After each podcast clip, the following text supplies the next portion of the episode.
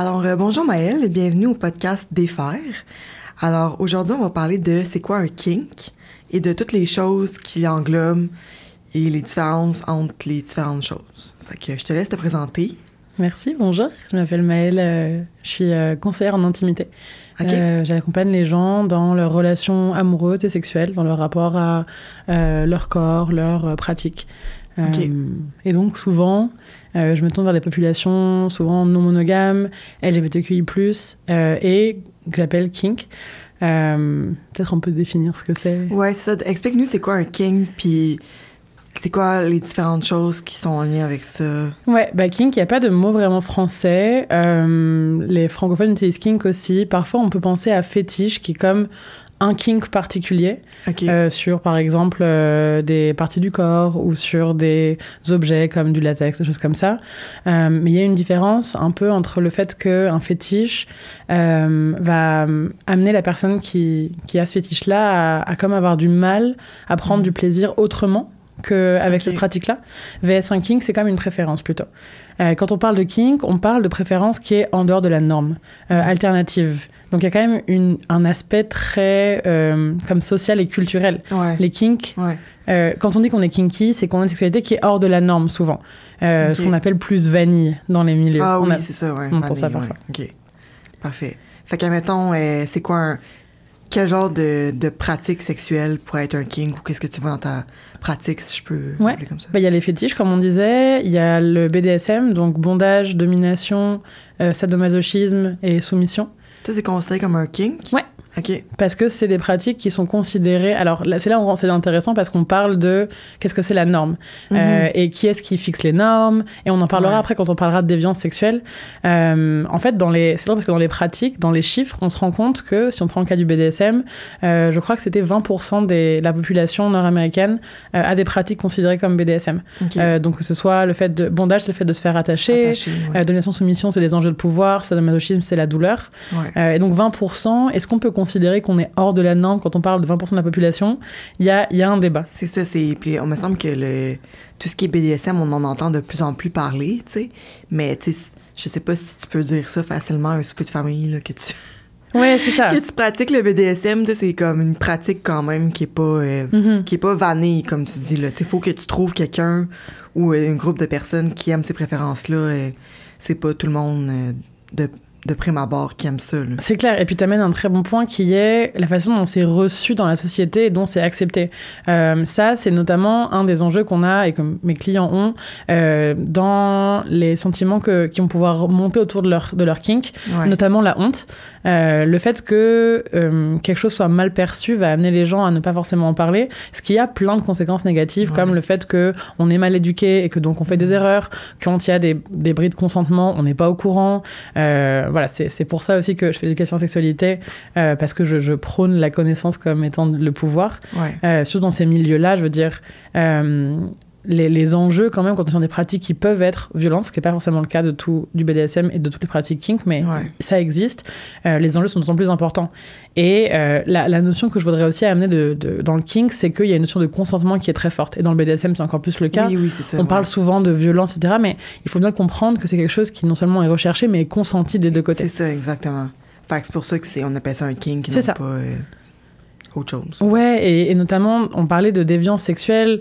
Euh, pour beaucoup de gens, les kinks sont encore considérés comme des déviances. Je veux dire, le fétichisme euh, à notre époque, mais historiquement, le, le- les personnes trans ou l'homosexualité Mhm. étaient considérées aussi comme des déviances. Ouais, Euh, ben ça, oui. c'est lié au fait que pendant très longtemps, et même encore dans une mesure aujourd'hui, la psychiatrie avait comme la, la main mise sur ben, le champ des sciences sociales, la psychologie, Ouais. dominait. Ouais. Et dans le manuel qui est le DSM-5, qui est le manuel de la psychiatrie de référence qui va comme coder les Mhm. diagnostics, les choses comme ça, euh, ben il y a mention de ces pratiques-là, sauf qu'on les appelle pas kink ni déviance sexuelle, ça n'existe pas en termes médicaux, c'est Ah, des paraphilies.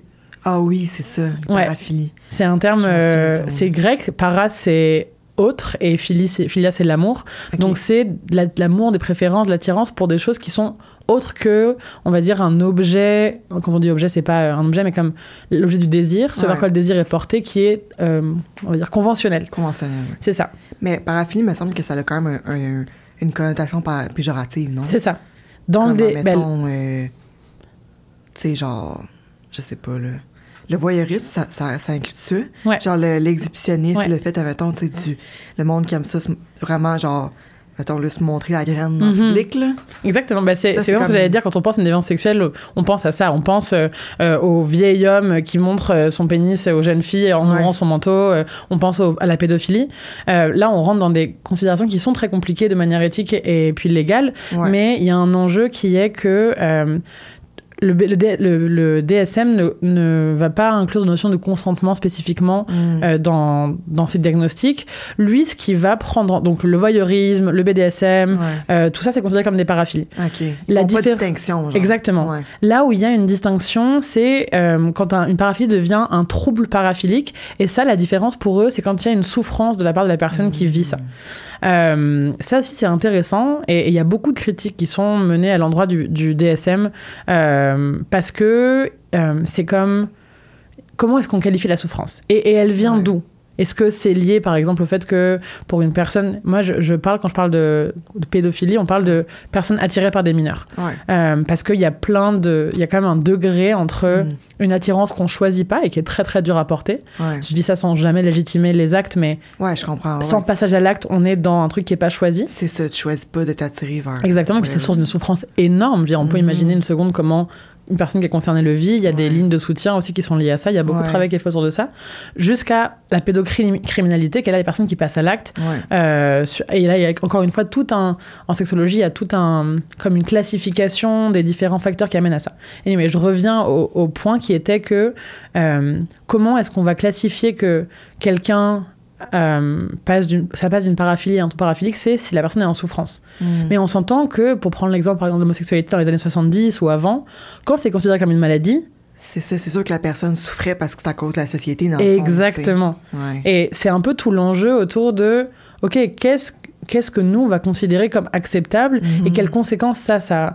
Et moi c'est un truc que je vois beaucoup avec mes patients, avec mes clients de, euh, en fait il y a énormément de honte qui est Mhm. liée à l'intégration de, leur part à eux des, des comme des normes et de leur éventuelle déviance. Cette idée que ce que eux, ils, elles et eux aiment est pas normal. Et ça c'est source de souffrance. C'est ça, c'est, la- c'est comme le message que la société t'envoie. Mhm. Mettons, mettons le BDSM, là, tu sais, moi, personnellement, je suis comme dans le milieu un peu échangiste puis tout ça, fait que je, je connais du monde qui gravite dans le BDSM. Moi, personnellement, j'en fais pas partie.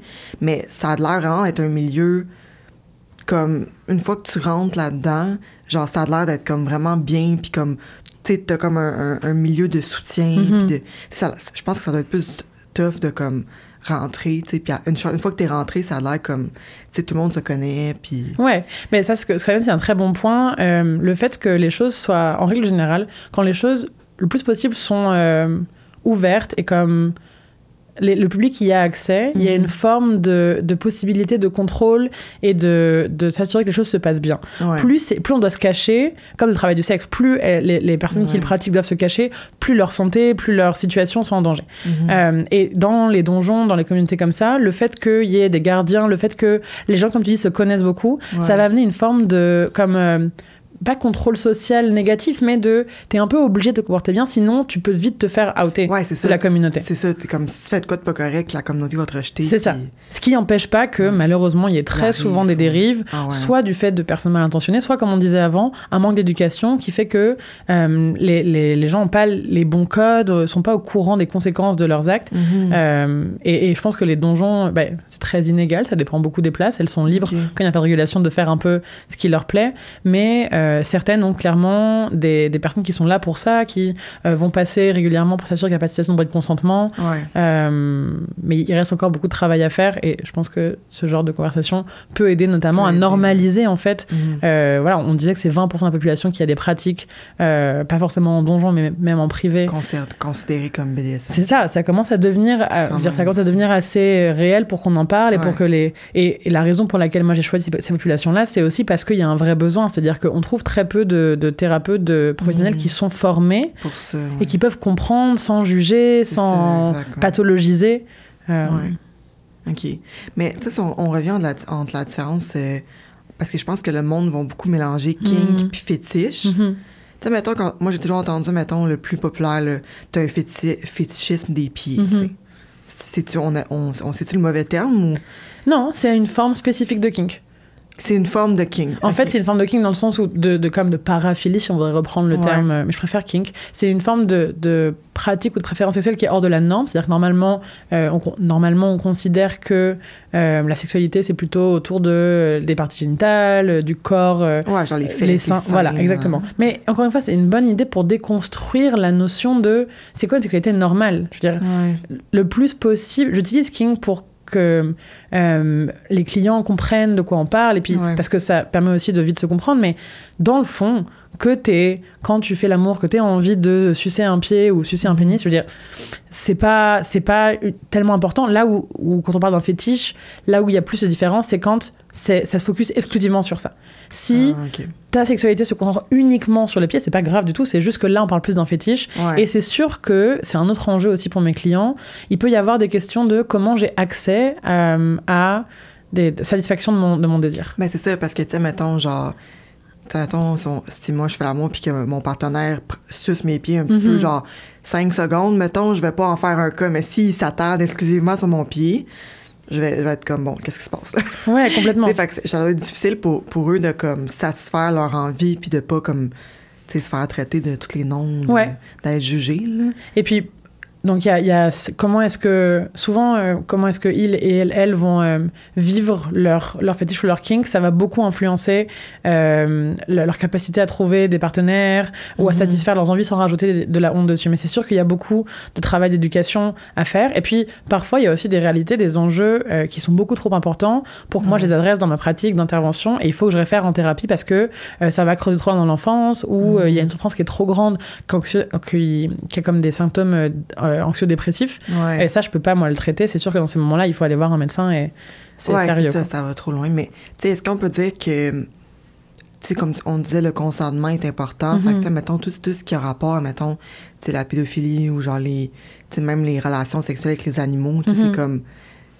On dirait qu'on n'a pas le choix de mettre un terme un négatif à ça parce que ça implique des personnes ou des, ou, tu sais, mettons, des animaux qui sont pas qui peuvent pas donner leur consentement. Fait que, tu sais, là, c'est comme, c'est-tu là qu'on trace la ligne? Moi, personnellement, c'est comme ça que j'aurais Mhm. tendance à tracer la ligne dans le sens que, tu sais, si tu me suces les orteils, mais genre, puis que je suis consentante, mais tu sais, il n'y en a pas de problème, mais tu sais, un enfant peut pas donner son consentement, ou en tout cas, Complètement. difficilement.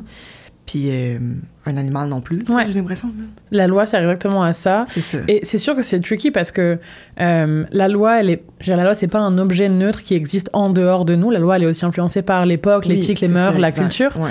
Mais c'est vrai que, euh, et moi aussi dans ma pratique, et puis les sexologues s'accordent sur ça, quand l'objet est pas consentant, fois, l'objet du désir est pas consentant, Ouais. là, il y a clairement un problème de, de- de criminalité, entre guillemets, en tout cas de, de bris de consentement. Et, et on va travailler avec la personne pour Ouais.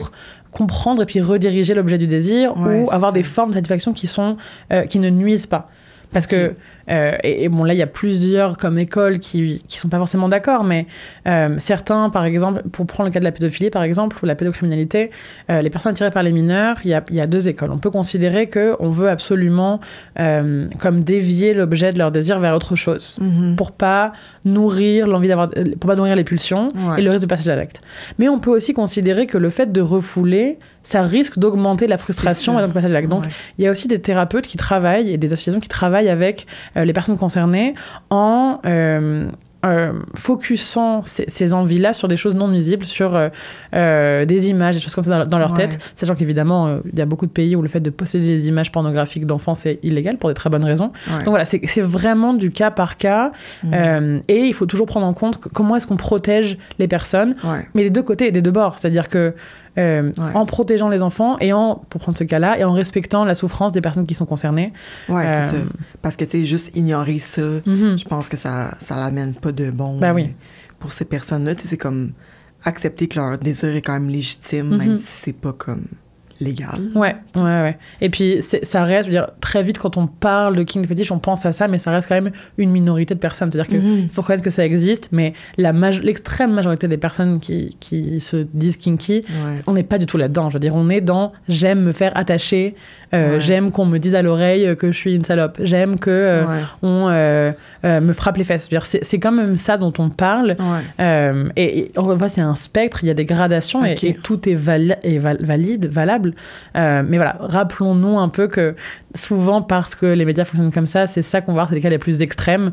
Mais en général, c'est un peu moins comme incroyable que ce, ce qui peut être montré.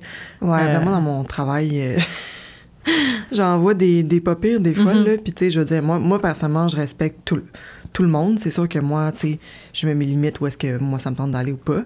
Mais, tu sais, mettons, si on parle de scato- scatophilie, Mhm. c'est ça qu'on dit? C'est ce qui est lié avec le, le caca. Ouais. Tu sais, c'est quand même particulier parce que la plupart du monde, ou tu sais, même tout ce qui avait en lien avec l'urine, tu sais, Mhm. je veux dire, la plupart du monde trouve pas ça sexuel. Tu sais, je pense que c'est comme un, co- un, un genre de. Pas de, De tabou, mais ouais. de. Ben, c'est tabou parce que, tu sais, la plupart du monde, tu sais, sont pas. euh, tu sais, c'est comme. La première réaction, c'est arc, c'est dégueu. Tu sais. Mhm. Quand tu, tu rencontres quelqu'un qui te dit que non, tu sais, il veut, genre. Écoute, je sais pas si je veux rentrer dans les détails, mais faire plein Ouais. de choses avec ça, c'est un peu comme troublant, tu sais. Mhm. Puis je me demande, puis tu sais, je- trouve ça. Tu sais, je veux pas prendre la personne en pitié, mais je trouve ça triste dans un sens parce que, tu sais, c'est la personne à qui je pense, euh, elle me dit, régulièrement- elle m'écrit comme sur Instagram, puis elle me Mhm. dit, tu sais, c'est dur pour moi de trouver une blonde parce que sans ça, je bande pas, tu sais. Ouais. Fait que je me dis, waouh, tu sais, je veux dire, quand même, tu sais, je veux pas la prendre en pitié, mais je trouve ça, je trouve ça dur pour. euh, parce que la personne, sérieusement, elle a l'air comme. À, à part ça, elle a l'air comme bien normale. Ben ouais. Ça a l'air comme. Ça a pas l'air d'une mauvaise personne, là, tu sais, ça. Non, non, c'est clair. Mais t'as raison, c'est une réalité.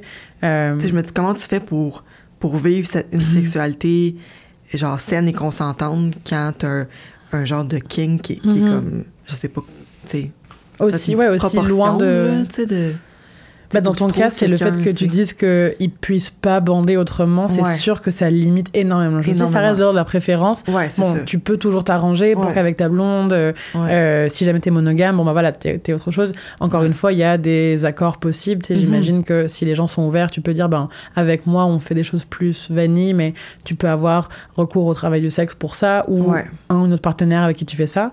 Euh, si la personne est monogame full, et puis qu'en plus c'est un fétiche, et donc exclusif, c'est sûr que c'est compliqué. Là, j'imagine que déjà, il faudra se faire accompagner par un, un- une thérapeute pour Ouais. euh, process tout ce que, la souffrance que ça peut emmener.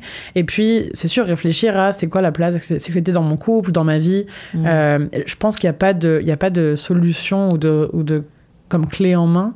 Euh, Ouais. Ça va être beaucoup de travail pour comprendre d'où ça vient. euh, euh, et puis, je suis pas, moi, je suis pas thérapeute, je suis pas médecin, donc je vais pas rentrer dans le pourquoi de ces enjeux-là. Ouais. Mais c'est pas impossible qu'il y ait aussi à creuser des choses. Et pourquoi est-ce que on n'est pas entre guillemets capable de bander sur autre chose Ouais. je, je crois que l'approche des, des médecins dans, ces, dans cette problématique-là, c'est si c'est exclusif et que ça devient une souffrance, il faut qu'on trouve des moyens de, de Ouais. rendre ça plus vivable, en fait. Pas forcément en essayant à tout prix de s'en séparer, mais Ouais. comment est-ce qu'on peut faire que ta sexualité épanouisse, qui veut dire que tu as des relations qui t'épanouissent, que ça rentre euh, là-dedans. C'est plus, c'est plus ça, en fait, l'approche, je pense, euh, de Ouais. bien-être global, plutôt que de dire tu devrais pas avoir ça, tu devrais avoir quelque chose qui est plus proche de la norme. Ouais, c'est ça, parce que, tu sais, je veux dire, si on reste sur ce sujet-là, cette personne-là qui aime la scat- scatophilie, mais, tu sais, si l'autre personne avec qui fait ça, qu'on s'entende, je veux dire, personnellement, la plupart du monde vont dire, écoute, c'est dégueulasse. Mhm. Mais si c'est les deux sont consentantes, Ah qu'est-ce oui. que tu veux que je te dise? Non, c'est clair. tu sais, c'est comme, rendu là, je pense que ça dérange, ça devrait pas déranger personne, mais tu sais, de trouver la personne, Mhm. tu sais, de, de faire comme un coming out, genre de. Je sais pas si, je sais pas si tu vois ça, mais moi, je trouve que c'est comme un genre de coming out. là, Clairement. euh, tu sais, écoute, là, genre, faut que je te parle. Ben euh, ouais. J'ai telle euh, préférence sexuelle qui, qui sort de la norme, tu sais. Ça veut dire que tu as déjà fait un travail personnel pour toi être rendu là d'acceptation qui est Ouais. énorme. C'est Ah ouais. hein. quand tu vois le, le poids sur la société, euh, pardon, de, de, imaginons la scatophilie, c'est énorme de te dire j'accepte sans honte que c'est ça qui se passe pour moi. Ouais, mais je pense on qu'à un moment donné, la personne, elle a comme pas le choix, là, parce que ça doit être. Ça, ça, parce que ça semble être très euh, prenant, là. C'est ça, elle est obligée de faire ce travail-là. Et ensuite de faire son commitment auprès de la personne. Et c'est sûr que ça va dépendre beaucoup de. Pardon, je vais tout fait. C'est correct, vas-y. pas de stress. Ça va passer. On veut, on veut que tu restes en vie. Ouais, c'est clair. Euh, On va voir si ça repart, ça devrait aller. Euh, Fait que c'est ça. Elle doit faire un coming out d'abord auprès d'elle-même. D'elle-même. Ce ouais. travail-là d'acceptation, c'est la première étape pour la faire auprès des autres. C'est-à-dire que tant que Mhm. nous, on s'accepte pas comme on est, on pourra pas venir à l'autre et lui dire Hey, moi je suis comme ça, Hmm. Est-ce que tu m'acceptes là-dedans Ouais. Donc, il y a Mais cette première étape. ça doit être quand même difficile parce que, tu sais, euh, à chaque personne que tu dis, si ça te dit, ah, t'es dégueulasse, c'est pas correct, Mhm. tu sais, c'est comme, comment Ouais. tu fais pour vivre avec ça? Mais c'est beaucoup, encore une fois, d'accompagnement pour là arriver à être assez solide en nous-mêmes pour dire ok, la personne elle me reçoit comme ça parce que elle c'est là où elle est rendue. Ouais. Ça veut rien dire de moi. Mais ça c'est impossible si la personne elle est encore et c'est normal tellement prise dans la honte, dans la- culpabilité intégrée la société. euh, D'où l'importance du travail qu'on fait de ben, nous accompagner puis normaliser. Et puis Ouais. éduquer les gens aussi qui vont recevoir, qui sont pas concernés, mais de dire voilà, si un jour un partenaire vient vers vous et vous dit voilà ce qui moi me fait bander, tu peux trouver ça bizarre, peu importe où tu mets la, la, le- la flèche du bizarre, Ouais. d'avoir un esprit ouvert parce que, comme dans tout dévoilement, comme dans tout coming out, la personne en face, elle a des émotions aussi. Ouais. Et ta réaction, elle importe. Tu peux laisser une trace. Si c'est la première fois qu'on fait, que, que quelqu'un se dévoile et que c'est à toi qu'on le fait, Mhm. et que ta réaction est négative, je veux pas mettre une pression sur les gens par rapport à ça. Ouais, c'est sûr que Ouais, ça, ça laisse ça un peut laisser des traces. Exactement. Ouais. Donc, de- à nous aussi de faire attention comment est-ce qu'on reçoit les gens Ouais. pour s'assurer que, bon, on, voilà, on, en se respectant toujours, comme tu l'as dit, en anonyme, tu peux dire merci de m'avoir fait confiance. Euh, moi, c'est pas un truc que pour l'instant je suis euh, ouverte à, ou ouvert à expérimenter, ou peut-être que je serai jamais ouvert. Euh, est-ce qu'on peut discuter des façons qu'on pourrait euh, mettre en place pour que ça marche pour nous deux? Ouais. Euh, Ou je te souhaite de trouver quelqu'un. Aussi, c'est aussi une réponse valide. genre, comme m'envoyer ça à quelqu'un d'autre, là, mais dans le sens que, tu sais, moi, personnellement, j'avais, finalement, j'ai jamais fait, mais j'avais un client qui, qui avait le fantasme de, hum, lui, c'était beaucoup la cigarette, tu sais, Mhm. la fumée, puis tout ça, tu sais. Moi, personnellement, je fume pas, tu sais, mais comme, si ça peut te faire plaisir, écoute, why not? Mhm. Mais, tu sais, cette personne-là était dans un couple monogame, euh, puis clairement, sa conjointe n'était pas prête à entendre ça, là, tu sais. Fait que, dans un sens, je trouve ça triste, tu sais, parce que Mhm. moi, dans mon travail, c'est sûr que je, vois beaucoup de personnes qui sont, qui sont prises avec une sexualité qui peuvent pas vivre avec leur conjointe, conjoint. Mhm. Après ça, bon, tu sais, on peut pas être poly- polyamour, puis tout ça, mais je veux dire, d'après Ouais. moi, c'est comme à la per- c'est- c'est Si tu restes dans une relation qui te satisfait pas, tu sais, t'es- c'est comme ton choix, mais Mhm.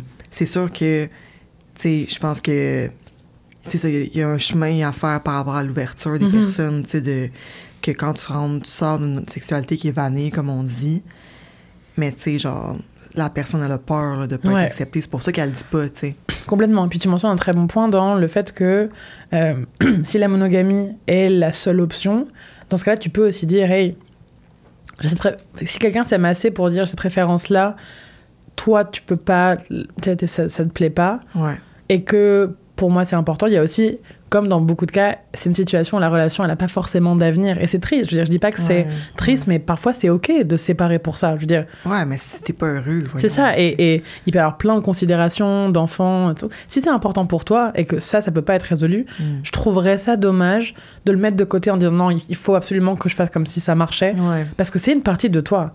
Ben oui. Ouais, puis clairement, tu sais, comme moi, c'est sûr que. Excuse-moi, je reviens beaucoup sur mon travail. Bah oui, mais, bien sûr. Tu sais, je veux dire, c'est- fascinant le nombre de personnes qui, qui trompent leur, Mhm. leur blonde chum, mais souvent leur blonde, là, pour répondre à un, un désir sexuel qui est pas rempli, autant kink, kinky Mhm. ou pas. Mais tu sais, je veux dire, c'est pas, moi je considère pas ces personnes-là comme des mauvaises personnes qui trompent leur femme, c'est vraiment, ils ont un besoin qui est pas répondu, puis leur façon de, le- de le remplir, c'est de, c'est de faire ça, tu sais, fait que, en tout cas. Complètement. Non, mais ça, ça vient avec le. Moi, c'est le même débat en plus grand de. C'est quoi une sexualité qui est considérée comme normale? C'est quoi les tabous? Qu'est-ce qu'on peut demander? Qu'est-ce qui est acceptable? Ouais. Euh, C'est quoi les normes? La monogamie, c'est une norme. Je veux dire, elle n'est pas mauvaise en soi. Le problème, c'est quand une norme devient trop rigide Ouais. et qu'on ne peut plus en sortir et que les personnes viennent à souffrir parce que leur situation personnelle ne rentre pas dans ce cadre-là. Ouais. C'est un bon exemple de j'ai une blonde que j'aime, mais on est monogame et j'ai ce besoin-là.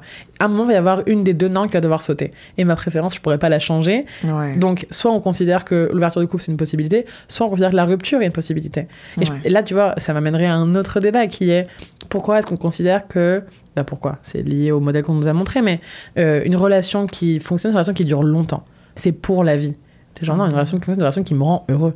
Et si Ouais. au bout de six mois, six ans, ça me rend plus heureux parce que on change, parce que Ouais. la vie, c'est aussi correct. En fait, de nous écouter, nous, et de dire de quoi j'ai besoin pour, qu'elle me, pour que ça me rende heureux. Ouais. C'est pas instrumentaliser la relation pour mon propre bien, mais se rappeler, et ça, c'est un truc que moi je dis beaucoup, que les deux personnes sont plus importantes que la relation en elle-même. Ouais. Si à un moment, ce en quoi on croit, ça devient un cadre tellement rigide que Hmm. on va absolument se forcer en coupant des bouts de nous pour y rentrer, là, à mon sens, c'est risqué. C'est un problème. Mm. OK. C'est quoi que tu fais exactement dans ton travail? Mettons, là, moi, je viens de voir, là, puis Mhm. je dis, euh, je sais pas moi, qu'est-ce que je pourrais avoir comme kink, là? J'ai un kink sur euh, pff, les genoux. Ouais. Moi, là, les genoux, là, je suis vraiment beau, puis tout ça, puis, tu sais, mon partenaire, là, est comme tanné, là, que Mhm. gars, après ses genoux, puis, tu sais, ça me rend triste parce que moi, j'aime vraiment ça, les genoux. Qu'est- Qu'est-ce que tu fais avec moi, genre? Ouais, mais déjà, je commencerai par te demander, par valider ça. tu trouves ça dur Comment est-ce que vous le vivez? Je, je creuserai un peu pour avoir plus de informations sur la situation. Mhm. Euh, depuis combien de temps ça dure? Est-ce que ça a toujours été comme ça? Est-ce que tu arrives à avoir du plaisir autrement qu'avec les genoux? Pour revenir un peu à est-ce qu'il y a des pistes par rapport à ça? Ouais. C'est quoi le degré de rigidité, on va dire, euh, de, de, de ce kink-là? Euh, Est-ce que vous êtes ouvert? Est-ce qu'il y a des options à côté? Toi, comment tu vis ton propre kink indépendamment de comment lui il le vit? Est-ce que toi Ouais. tu es à l'aise avec ça? Est-ce que non? Euh, Comment ça va votre relation en règle générale? Pour prendre un peu comme un, un état des lieux de ce qui est possible de faire. Ouais, OK. si la monogamie euh, c'est la base, si euh, tu, bah, ça va dépendre est-ce que tu as des full à l'aise avec ça ou pas? Est-ce qu'on peut travailler sur comment tu te perçois par rapport à ça? Est-ce que tu as de la Ouais. honte? Est-ce que d'où ça vient ce kink là pour le comprendre un petit peu. Euh, ce serait clairement une piste de solution. Euh, et puis ensuite, ça dépendrait de voilà comment ça avance. Est-ce que vous avez déjà parlé avec ton copain? Vous êtes rendu où dans euh, l'aménagement autour de ce Ouais, kink-là? ouais. Est-ce que ça fait 10 ans que tu sais d'en parler, ça marche pas? Est-ce que ça fait tu viens de lui dire et Mm. tu sais, il y a ça aussi. OK. Mais tantôt, tu disais, parce que toi, t'es pas genre psychologue, Mhm. com- si je comprends bien. Ouais. Fait est-ce que tu peux quand même aller dans le pourquoi, puis est-ce que, mettons, si tu vas voir un psychologue, la personne va dire. J'imagine que ça dépend de la- de l'approche, mais Mhm. comme va genre, c'est de trouver la raison pourquoi, genre.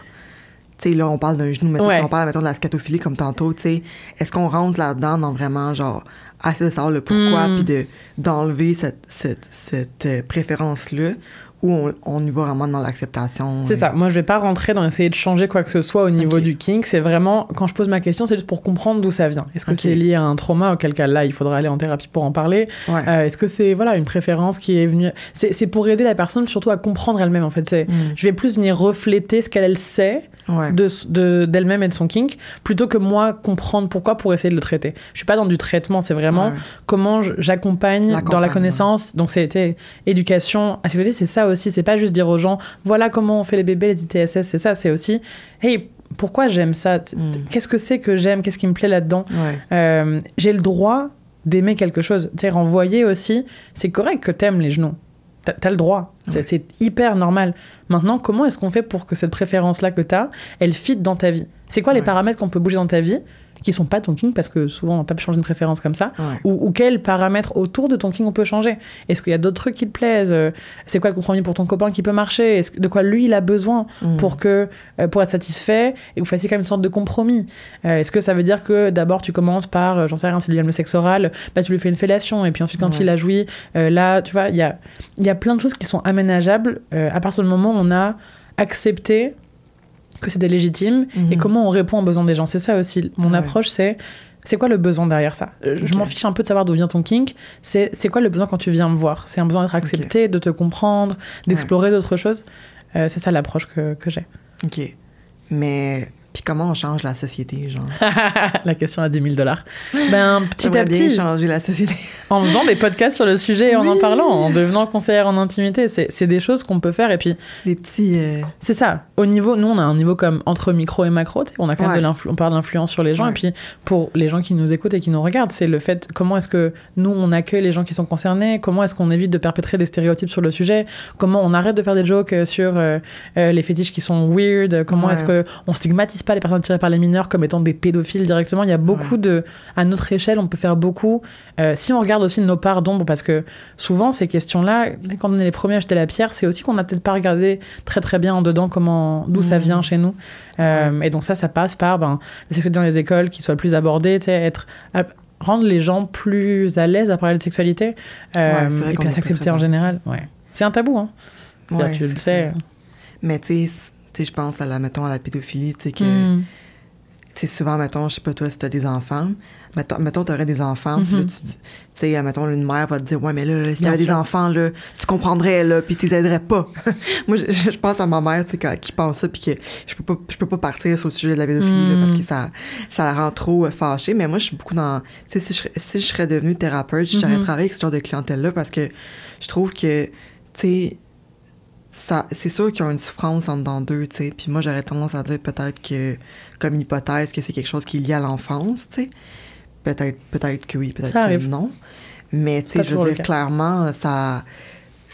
En tout cas, ça a l'air difficile quand même, là, de vivre avec Mais ça. t'amènes un très bon point, c'est c'est complexe, je veux dire, c'est pas noir et blanc, il n'y a pas des gentils, des méchants, il n'y a pas une façon de faire, je veux dire, Mhm. on reste des êtres humains complexes, avec des nuances, avec... Parfois on fait des mauvaises choses qui ont des conséquences qui peuvent être graves, et la loi Ouais. est là pour éviter ça, parfois on est juste des, des personnes qui ont des préférences qui sont en dehors de la norme, et, et puis c'est normal qu'une mère s'inquiète pour ses enfants, sais, je vais jamais aller invalider en disant « Oh mais madame, vous êtes bien euh, fermée d'esprit », c'est genre « Ouais, bien sûr que t'as pour tes enfants, on veut pas qu'il leur arrive ça ». Non, Et comment on fait Exact, notre anxiété ouais. pour prévoir, prévenir ça, mais par tous les côtés? Comment on éduque les enfants en consentement C'est un vrai enjeu aussi. Ouais, c'est jamais leur faute, Ouais. mais il y a beaucoup qu'on peut faire pour nous accompagner les enfants à euh, se rendre compte que leur corps leur appartient, que euh, faut qu'ils en parlent. Il y a, voilà, c'est, c'est, c'est pas, c'est pas, la responsabilité n'est pas sur eux du tout d'éviter de la pédophilie, mais c'est tout un, comme c'est tout un système et il y a Mhm. plein euh, d'angles différents pour l'approcher. D'où l'importance que voilà les travailleurs du sexe, les psychologues, les conseillers, les profs, que tout le monde fasse un peu sa part euh, du Ouais. travail pour que à terme, moi je, suis assez optimiste que les choses sont en train de changer et, puis là j'ai en plus un, comme une double vision fran- française Ah oui, québécoise ouais. où le. Québec est tellement avancé sur ces questions-là. Ah ouais, hein. C'est, malade et on Ah, se rend pas compte, c'est normal qu'on on est le nez Ah, dedans. on est- c'est ça, on est mais c'est une des places au monde les plus avancées Mhm. en termes de recherche, en termes de soins aussi qui sont offerts, euh, c'est, de formation. Enfin, c'est Ouais, ok. Parce que, tu sais, moi, je pense vraiment qu'il faut en parler parce que, tu sais, mettons, si on reprend genre des trucs comme genre pédophilie, scatophilie, Mm. c'est comme tellement big que, tu sais, on dirait que personne veut le savoir, mais c'est là, là. Ouais. c'est comme, mais- tu sais, la, la loi, je trouve que c'est un bon exemple, mais c'est pas un bon exemple parce que, tu sais, mettons, tu sais, moi, je travaille du sexe, ben, la loi, elle criminalise les Mhm. clients. Criminalise pas moi au moins, là, mais, tu sais, je veux dire, la loi pénalise quelque chose qui, en fait, devrait pas genre, Ouais. être pénalisé si on suit le, la logique de consentement puis de protéger la population. là. Complètement. Puis là, on, on- là, on parle dans des débats sur euh, le droit à une sexualité épanouie. Moi, je suis une fervente avocate de. J'aimerais qu'on légalise le travail du sexe, mais aussi l'accompagnement thérapeutique euh, des personnes. C'est deux choses qui sont similaires mais différentes aussi. Il y a des entre-là. Euh, parce que je considère que il y a une forme de, euh, une forme de sexualité. C'est selon l'OMS, la sexualité c'est partie d'une vie en santé. C'est pas un luxe. Ça, On entend besoin. beaucoup que c'est euh, un truc de confort, de, de- une envie. Ouais. Et je, je, je dis pas que avoir du sexe c'est un besoin vital, mais Ouais. que avoir une sexualité épanouie, ça fait partie des choses dont on a besoin pour être en bonne santé. Ouais. Et, et ça, une fois qu'on prend cette, cette différence-là en compte pour adresser l'enjeu derrière, c'est Mhm. comment est-ce qu'on donne à un citoyen, à une citoyenne, l'accès à ça Ouais. par tous les angles, c'est par l'éducation, par Mhm. l'accès euh, à effectivement une sexualité pour les personnes, que ce soit euh, en situation de handicap, que ce soit euh, Ouais. qui sont en situation de précarité relationnelle ou sexuelle. Euh, c'est aussi ça, c'est-à-dire, dans un monde idéal, on aimerait niveler par le haut et que tout le monde y ait accès sans dire « Oh, mais c'est moins important que de pas pouvoir manger ». Ok, mais pourquoi est-ce qu'on pourquoi est-ce qu'on doit choisir? Mhm. Pourquoi est-ce qu'on hiérarchise les luttes euh, Ouais, alors qu'on est, on est assez nombreux et nombreuses pour euh, lutter tous un peu en même temps et... Ouais, puis tu sais, je veux dire, tu sais, je pense que ça, de penser comme, ah, le sexe, c'est pas important, puis Mm. c'est un besoin qu'on doit comme mettre de côté, puis tout ça, ça, ça crée beaucoup de souffrance, puis ça crée comme plus de crimes, j'aurais tendance à dire, là, tu sais, mettons, euh, tu sais, quand t'as- on dit tu peux pas faire ça, tu peux faire ça, tu peux faire ça, t'as tendance à aller plus comme dans le dark side, tu sais. Ouais, et puis on vit aussi dans une société où, no- notamment, c'est très interdit, donc bon, les choses se- vont se passer quand même, comme tu disais. Et Ouais. puis, il y a une réalité du patriarcat, de la culture du viol, qui va aussi comme inciter euh, certains comportements en les banalisant. Je veux dire, euh, la notion de consentement, c'est quand même très récent que Mm. ce soit euh, intégré comme nécessaire à n'importe quelle relation. euh, Ouais. je veux dire, et c'est encore une fois pas le cas, par exemple, en France, en 2022. euh, dans le- la description d'une agression sexuelle, déjà en, en France, on différencie viol et agression sexuelle parce qu'on considère qu'il y en a une qui est plus grave que l'autre, alors qu'on sait que c'est pas le cas. Ouais. Euh, mais en plus, on parle pas de consentement. C'est une pénétration par force, contrainte, menace ou surprise. Et si tu n'arrives pas à prouver un de ces, un de Ouais, ces c'est quatre, c'est déqualifié directement. Ce qui est Oh. quand même dramatique parce qu'il y a oui. plein de situations où c'est pas ça. Je veux dire, on a cette image de un viol, c'est un mec dans la rue qui t'attrape et qui. Ouais, Mais c'est pas ça. 80% du temps, tu connais ton agresseur, c'est quelqu'un dans ton entourage. Ouais. Donc, il y a énormément aussi de travail à faire sur euh, comment est-ce qu'on parle de sexualité, comment est-ce qu'on la considère, c'est quoi, euh, c'est quoi le cas dans lequel on vit et de regarder Mhm. aussi les normes culturelles, les, euh, pourquoi est-ce que il y a des choses qui sont le- les chiffres de, de- comme il y a 300 000 agressions sexuelles menées sur des jeunes filles de 18 à 35 ans par an, Hmm. il y en a 100 qui sont euh, amenés en cours et qui sont condamnés. Ouais, c'est pas- 100 c'est pas agresseurs par an. Ouais, À un moment, c'est plus une question que d'éducation, c'est aussi qu'est-ce que fait le système pour nous Ouais. protéger? Voilà, on rentre dans d'autres considérations politiques, mais ça fait partie des pistes, et c'est pour ça que les avocats sont là, les associations sont là, qu'on doit aussi euh, travailler et prendre en compte à Mhm. mesure que nous, on fait à notre échelle euh, ce qu'on peut. Le système est plus large que nous quand même, et c'est des enjeux qui durent depuis super longtemps. Ben, c'est pas prêt de changer si on fait rien. Là. c'est ça. Euh, J'ai peut-être une dernière question. Mhm. Euh, je sais pas si ça a rapport, là, mais tu sais, justement, si on parle de viol, là, quelqu'un qui fait un viol, genre, con- ben, tu sais, qui fait un, un viol puis qui sait qu'il qu'il qu'il est en train de faire quelque chose de, de pas correct, Mhm. c'est- c'est-tu un kink ou ça n'a pas rapport? C'est vraiment comme. C'est une déviance sexuelle? C'est quelque chose, c'est comme tu un besoin? Mhm. Mais- C'est quoi la motivation de quelqu'un de violer quelqu'un? Il y a comme plein de questions dans ta question et qui sont super compliquées à adresser parce que c'est, on entend plein de choses. C'est, on entend souvent, euh, c'est un peu un mythe qu'on entend que oh, il y a tellement de femmes qui rêvent de se faire euh, agresser. Ouais. Et moi, dans ces, dans ces cas-là, là où je vais, c'est ouais, mais comment est-ce qu'on construit un fantasme? C'est quoi un fantasme? Ça vient d'où? Et Ouais. il y a une grosse dimension qui est culturelle. Je veux dire, un Ok. fantasme, c'est pas tout seul dans ta tête, toi, du jour au lendemain. Mhm. C'est lié à ce que on t'a appris qui était excitant. Et comme là, on vient un peu à la culture du viol qui va te dire, ben c'est excitant d'aller forcer quelqu'un. Il y a beaucoup de scènes dans les films, t'en Ah vois ouais, tellement des scènes comme ça qui sont zéro consentement, genre. Euh, L'exemple le plus récent que j'avais en tête, c'est le film 365 jours. Je sais pas si tu as vu, qui est sur Netflix, euh, qui, qui est quasiment que des scènes d'agression sexuelle en fait, qui Ah, sont ouais. montrées comme étant consentantes d'un mec qui kidnappe une fille et qui la, qui la viole, etc. Après, elle tombe amoureuse de lui, genre syndrome de Stockholm un petit peu. Cette idée-là, elle est encore vachement romantisée. Et donc, ces choses-là, c'est sûr que ça va amener à présenter euh, des agressions comme Mhm. étant euh, soit il pouvait pas se contrôler, soit euh, mon besoin était plus fort, soit euh, des gens qui sont juste sans, sans fiche, sans sacre de, la réalité. Donc, c'est jamais un kink, une agression sexuelle. C'est jamais un kink. C'est toujours. euh, J'imagine quand dans une situation sans rien légitimer, tu pourrais imaginer que une personne qui a un fétiche qui est genre pas répondu pour plein de, de, Mhm. de raisons pourrait être amené à passer à l'acte, mais c'est jamais une, légi- une légitimisation et en plus c'est très rare je pense les cas, les cas où ça arrive. Euh, la majorité du temps les agressions sexuelles c'est juste des gens qui ouais c'est ça avaient envie de quelque chose et qui ont juste pas écouté le nom de la personne. euh, c'est, on est très très très loin de, du kink. On a encore une fois un peu cette image. Ça, vient beaucoup dans la culture du viol autour de des mythes qui entourent les agressions sexuelles. Mhm. C'est quoi une agression sexuelle? C'est quoi un agresseur aussi? Ouais. Et en fait, les agresseurs, c'est, c'est majoritairement 95% des hommes. Ouais. Euh, c'est nos frères, c'est nos pères, c'est nos meilleurs Mhm. amis, c'est nos conjoints. C'est des gens normaux. Il y a, moi, je me bats contre la démonisation des agresseurs comme étant cette image un peu du, de l'homme dans la rue avec un, un par-dessus qui va t'agresser et, Ouais. et tu sais, qui, est, qui rôde un peu dans les couloirs. C'est genre, non, non, les agresseurs, ils sont tout autour de nous tout le temps et on n'est pas à l'abri, nous, un jour, d'agresser quelqu'un parce que la- une agression, c'est bêtement un consentement non respecté. Ouais. T'as pas besoin de plaquer quelqu'un contre un mur et de le la pénétrer pour se faire une agression. Je pense que de se rappeler ce à quoi ça ressemble, ça Mhm. permet aussi de, de tous un peu se tenir en check et de dire, ok, sinon tu dis, ah ben non, moi je vais jamais violer, je, vais, je suis pas un agresseur, C'est je suis féministe, ou genre j'ai une sœur. T'es genre, ouais, mais ça n'empêche pas qu'un jour t'as pas écouté un nom à quelqu'un. Ouais. Regardons aussi un peu ça. Puis tu sais, on s'est tous déjà fait euh, reprocher des choses, sais, que Mhm. qu'on n'est pas fier ou que tu sais, on n'est pas à l'abri de ça. Mm. Mais mais ça existe. Moi, je connais une fille, mettons en particulier, qui elle, son fantasme, c'est de se faire violer, Mhm. mais elle explique très bien que c'est pas genre un vrai viol, évidemment. Ouais. C'est vraiment genre, c'est un scénario, puis tu sais, c'est puis c'est correct là, je veux dire. On appelle ça consensual non-consent. Ouais, ok. Donc, du non-consentement consenti. C'est-à-dire que je vais dans une scène, donc c'est ouais. un, un- comme un espace de BDSM où Ok. on va construire ensemble, ouais.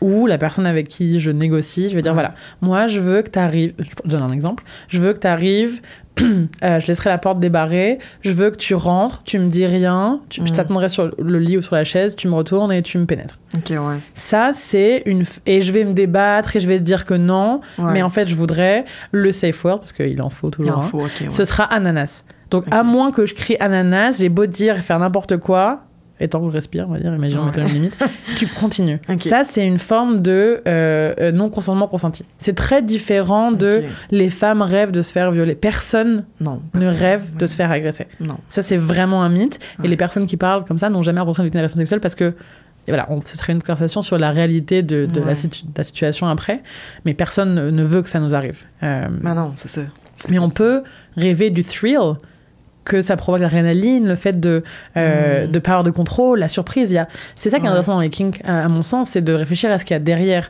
Et Ouais. les personnes kinky, souvent, ce qu'elles aiment justement, c'est le côté tabou, c'est le côté je vais aller briser des normes sociales. Mm. Euh, on me dit que tu dois faire ça, mais moi j'ai envie d'aller poker derrière. C'est Ouais. quoi, c'est quoi le, le- un peu comme les secrets de la société? Pourquoi est-ce que puis c'est aussi, on va se dire très limitant une sexualité. Si on si on s'en tenait une sexualité très vanille, on, se ferait chier quoi. C'est je veux dire. le- Ouais, un gars, une fille. euh, Et c'est- encore une fois, c'est Avant pas pour coucher. dire que c'est chiant, c'est juste que ça peut pas convenir à tout le à monde. tout le monde. Il y a des besoins qui sont différents, je veux dire. Quand tu vois le nombre de genres musicaux qui existent, de films qui existent, Ouais. c'est normal dans la sexualité, il y a aussi de la variété. Ouais, c'est ça. C'est la même chose. Il faut normaliser cette euh, variété-là. Mhm. OK. euh, ma dernière question, c'est. Mais c'est comme un peu le débat de la semaine, là, Ouais. mais sûrement que tu vas répondre que. En tout cas. Euh, Est-ce que toutes les kings sont égaux ou genre il y, en- il y en a comme pire que d'autres? Mais là, on, on en revient un peu à ce qu'on disait de. euh, pour moi, la seule vraie barrière qui existe, Ouais. c'est quand on passe dans l'illégalité, et souvent ça c'est lié au fait de faire du mal de manière non consentie à quelqu'un. Ouais. Euh, quand c'est des personnes ou des, euh, des êtres vivants qui sont Mhm. Pas en mission de leur consentement, donc des enfants, des personnes qui ont des déficience intellectuelle, des animaux, tout ça pour moi c'est c'est évidemment euh, à considérer comme, comme euh, problématique, ou en tout cas euh, je vais pas normaliser ça. Après Mhm. la notion de pire, c'est là où, où je vais clairement faire attention, je vais pas les hiérarchiser les kings jamais. Je mets juste ma, ma ligne sur euh, la légalité de la chose Ouais. en considérant comment la loi est faite, parce qu'il y a des- il pourrait y avoir des États. On pourrait dire demain, le BDSM, c'est illégal. J- J'irais pas, moi, Ouais. adapter mon discours en disant, ah bah non, du coup, je, dis pas que euh, mon discours, il dépend de ce qui est légal ou pas. C'est ça, comme la prostitution. C'est ça. Il y a, et bon, ça c'est très important. On est toujours le prix de notre époque et donc de, de comment est-ce que aussi personnellement on se place par rapport à ces valeurs. Mhm. Après voilà, une fois, une fois qu'on reste dans un cadre où c'est consentant et où personne n'en souffre, euh, je considère qu'il y a rien qui est mieux que qu'un autre. ça. Être plus ou moins dur à vivre parce que c'est plus Ouais, rare, parce ouais. que c'est euh, plus niche entre guillemets, mais sinon Ouais. c'est c'est Le clairement caca pas... ou les pieds. euh, Ouais, c'est ça. C'est ça. Chacun, chacun ses limites, à chacun de se connaître, que ce soit dans la réception ou dans le fait d'être la, la personne qui a ces kinks là. Mais il y a rien de, il y a rien de pire en fait. C'est des préférences. Ben, c'est quand même cool, là, mettons, moi, si j'avais mon, mon, euh, mon kink des genoux, puis que je me sentirais mal par rapport à ça, mais je serais contente de t'entendre dire ça parce que ça, ça normalise, puis tu sais, ça. Euh, ok, j'ai une dernière question vraiment vite. là. Le, monde, le monde, comment ils font pour te trouver, genre? Tu sais, pas. euh, Ouais. Tu sais, il doit pas en avoir 100 personnes comme toi qui, fait, qui font ça, je trouve ça intéressant. Ben, en général, on peut se renseigner soit en envoyant des messages au thérapeute en leur demandant voilà, est-ce que ça vous faites ça? Moi, je le mets. J'ai une page Facebook qui s'appelle Polysupport Montréal. euh, où j'ai écrit que je suis king friendly. C'est ça qu'on peut Mhm. regarder en fait euh, des thérapeutes qui sont king aware ou king friendly. Euh, rien va remplacer une discussion avec un thérapeute en amont pour dire. Je pense que c'est toujours bien de jaser avant, avec avant que c'est ouais, de, savoir si les besoins sont alignés. ouais. Euh, mais voilà, vous pouvez me regarder sur euh, sur euh, sur Facebook. euh, pour trouver, mettons, puis- t'as un besoin de.